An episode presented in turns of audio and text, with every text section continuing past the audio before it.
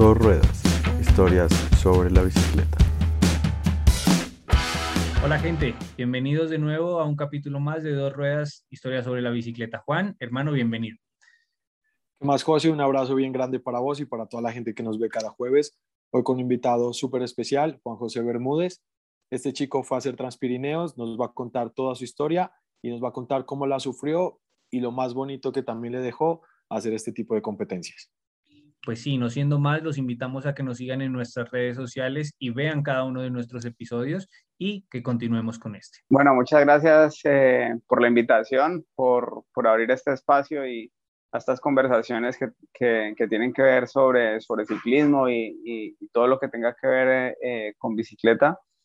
Y nada, pues para mí es, es, es un gusto poder contar la experiencia que, que acabo de vivir en la carrera Transpirinés, que es una carrera de ultradistancia. Fueron 1040 kilómetros con casi 25 mil de, de desnivel que logré terminar en bueno, fueron 102 horas, que eso da como cuatro días y algo. Realmente una carrera muy, muy, muy dura y pues aquí eh, dispuesto a compartirles la experiencia y, y, contarles un poco de, de, de, lo que fue el día a día en la carrera. ¿Quién es Juan Bermúdez? O sea, toda, toda pues como esa línea que vos mantienes, lo que vos te describes en tu Instagram, que es súper interesante. Desvelanos un poquito como quién sos vos y por qué empieza esta pasión, ¿no? Y, y, esta pasión que te ha llevado casi a correr una de las carreras más duras eh, en el mundo del ciclismo, pues underground, ¿no? O sea, no pues famosos ni tal,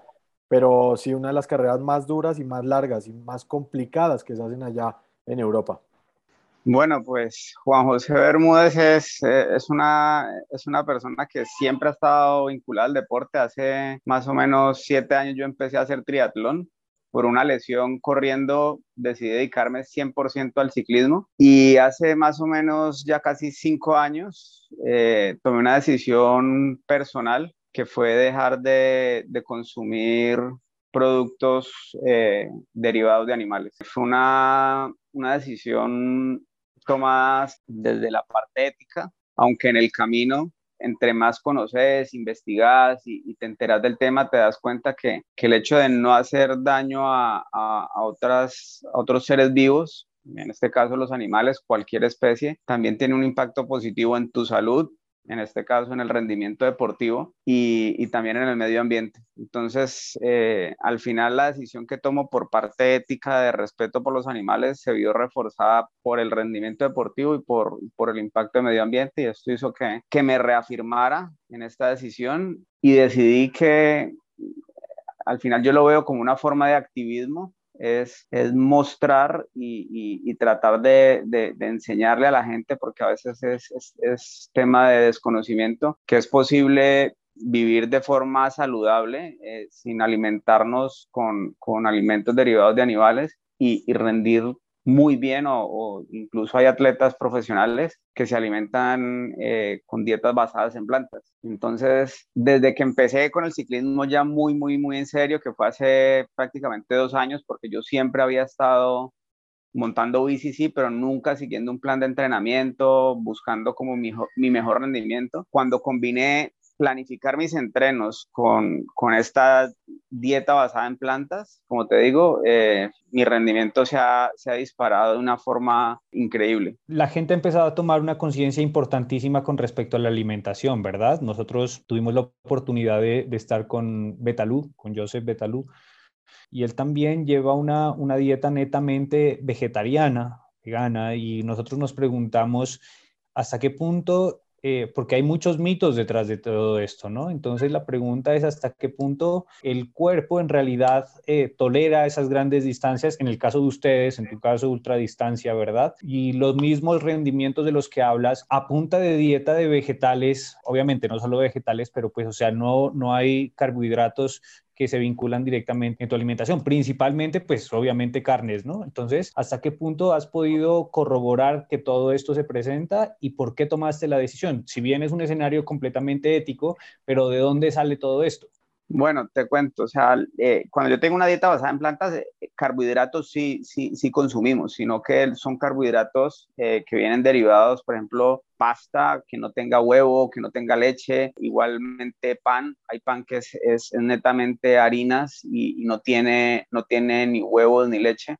Entonces, pero carbohidratos, sí, arroz, por ejemplo, yo, yo normalmente consumo arroz integral entonces, eh, cuando hablamos de, a veces la gente lo, lo, lo asocia en, que es solo verduras y verduras y verduras. Yo prácticamente, de hecho, tengo que empezar a comer más verduras porque no como las suficientes, porque yo, mi dieta son frijoles, lentejas, prácticamente a diario aguacate y arepa. Eso es, es, mi día a día. De pronto ahí es donde la gente piensa cuando hablamos de vegetariano, de vegano, es, es, es, que son solo ensaladas, y no, no, la verdad es que tenemos un abanico de posibilidades eh, muy, muy grande para alimentarnos en cuanto a carbohidratos y en cuanto a proteínas para, para suplir todas las necesidades. Yo desde que tomé esta decisión, trimestralmente, máximo semestralmente, me estoy haciendo exámenes de sangre para confirmar que todos mis niveles están bien de proteínas,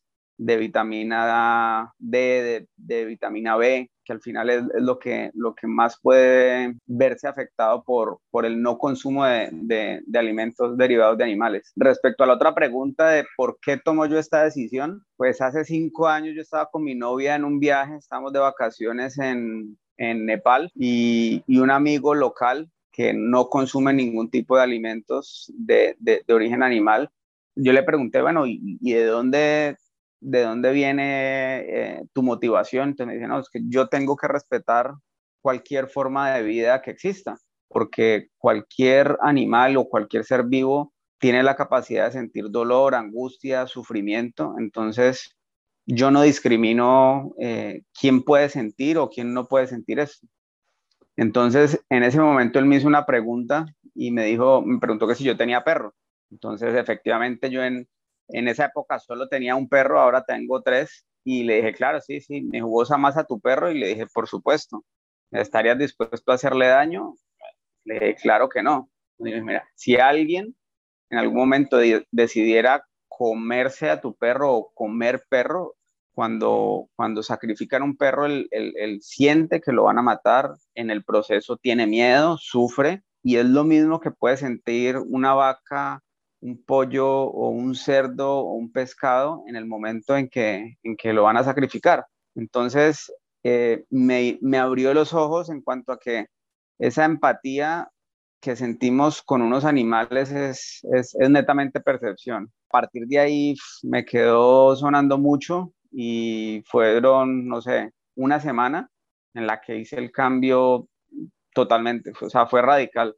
No hubo un paso a paso, sino que un día en que dije, bueno, no más, me quedé solo con los huevos y casi tres semanas después dije, bueno, no, yo no puedo, yo digo, soy o es blanco o es negro, no hay, no hay gris en la mitad, no puedo decir que respeto a los animales y como huevo, y dije, bueno, el huevo también lo saco y bueno, y hoy me encuentro muy, muy, muy bien de salud, de rendimiento, como te dije, en lo que más veo el, el, el beneficio es en el tema de la recuperación. Vos te enfrentaste a una de las carreras, como ya lo dijimos, más difíciles y que son más brutales en cuanto también a pedalear solo, pedalear de noche, no dormir, no comer. Eh, muchas veces no puedes encontrar los alimentos que usualmente pues consumes, porque estás en carretera, estás en la mitad de la nada, pasas por pueblos fantasmas. Entonces yo sí quería ver cómo te fue con eso, ¿no? O sea, cómo hiciste una carrera de ultradistancia como los Transpirineos y, y, afrontaste eso, porque obviamente pasarás por ciudades y podrás aprovisionarte, pero si se te acaban, ¿qué? ¿Cómo, cómo fue esa experiencia? Entonces, tanto deportivamente, sacrificio físico y alimentarse, ¿no? O sea, esas tres cosas, ¿cómo las pudiste solventar? Realmente ahí radica uno de los principales errores que yo cometí en la carrera, pues de, de, de primíparo, porque al final uno sí intenta eh, leer, documentarse mucho de cómo preparar y, cómo llevar a cabo la carrera. Yo pensando en el tema de la alimentación, yo dije, bueno, me voy a llevar barritas, yo consumo unas barritas energéticas que son de hecho de origen vegetal. Eh, no sé, bueno, ahora que está el Tour de Francia, eh, Matthew Van Der Poel, es, es, la marca que sacó él y el 90% de, las, de los productos que, que tiene él como marca son de origen vegetal. Entonces, yo creo que esto también ya es una muestra de, de, de a dónde está atendiendo el mercado y, y, que está mostrando que todos estos productos de origen vegetal tienen un mayor beneficio eh, para, la, para el rendimiento.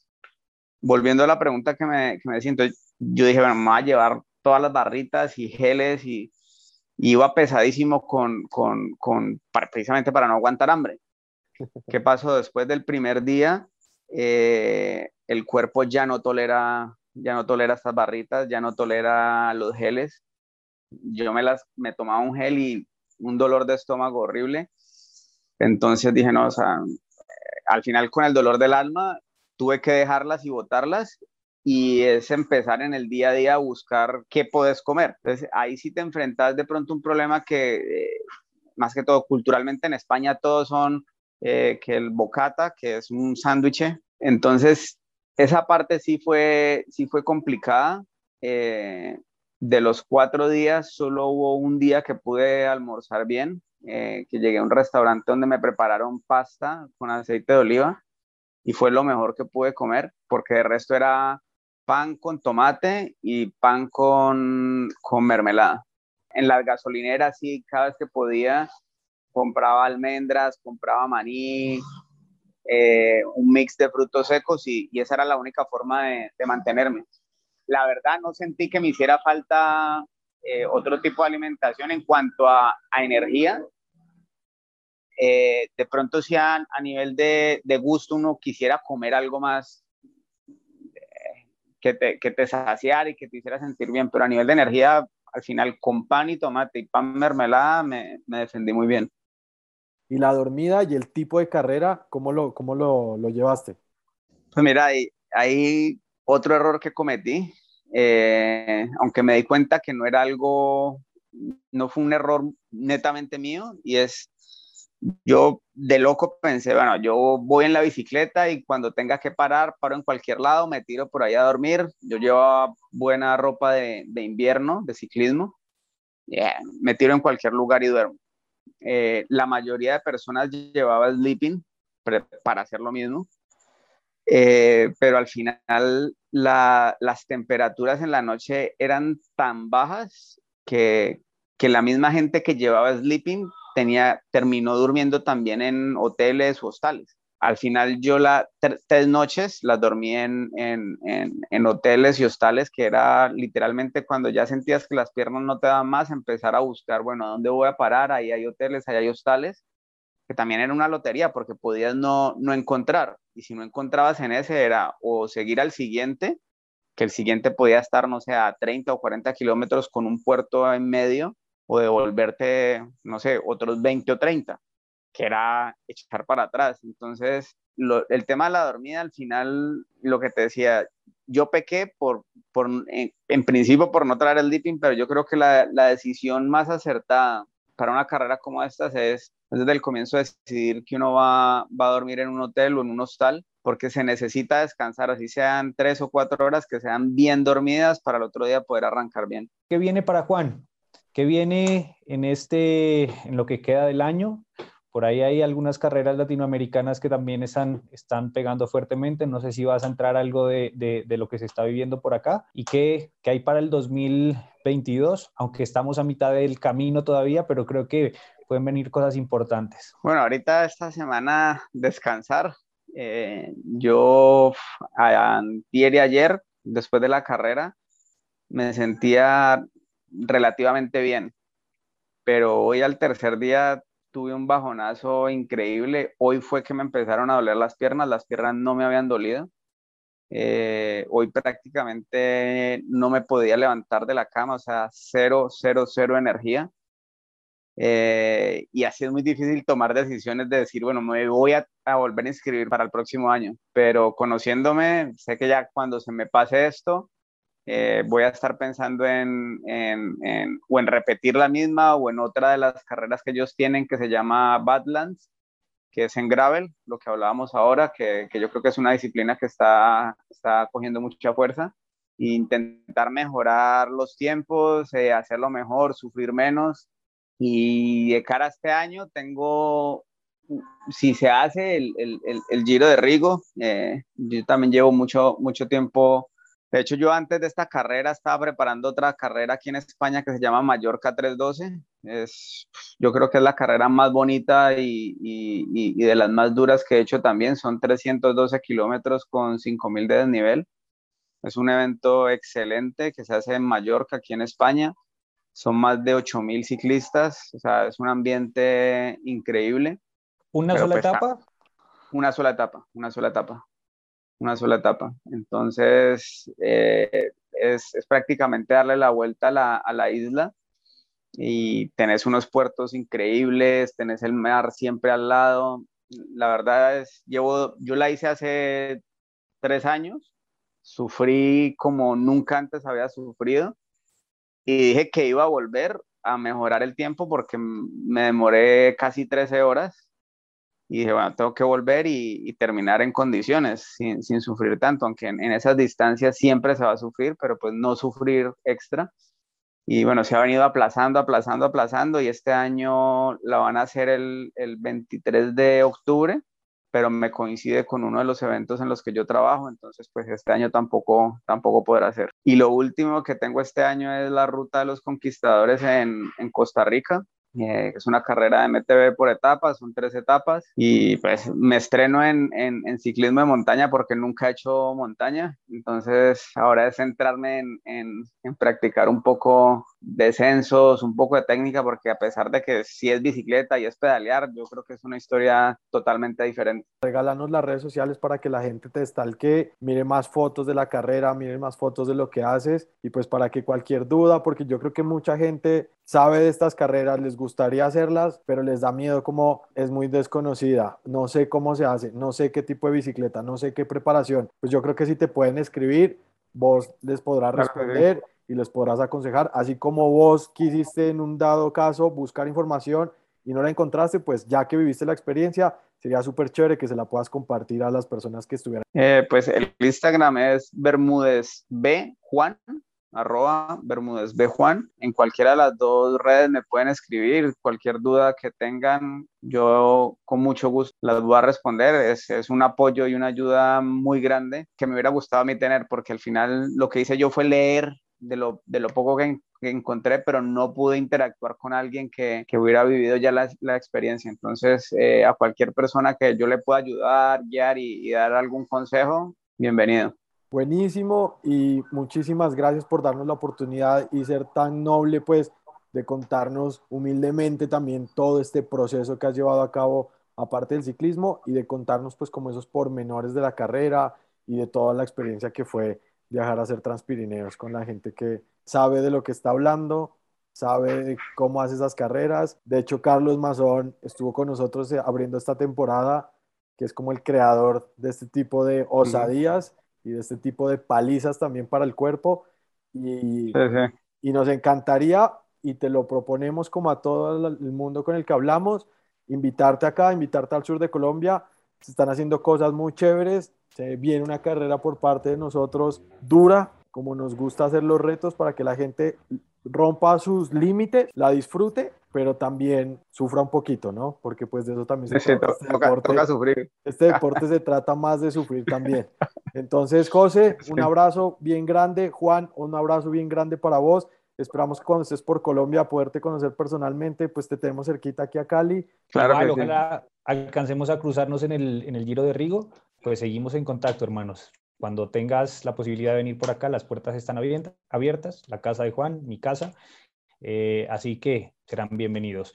Mi hermano, un abrazo grandote y muchísimas gracias por estar en ese espacio. Muchísimas gracias a ustedes también por el espacio, por el tiempo y también eh, a la orden para lo que necesiten y siempre contarán conmigo. Muchas gracias.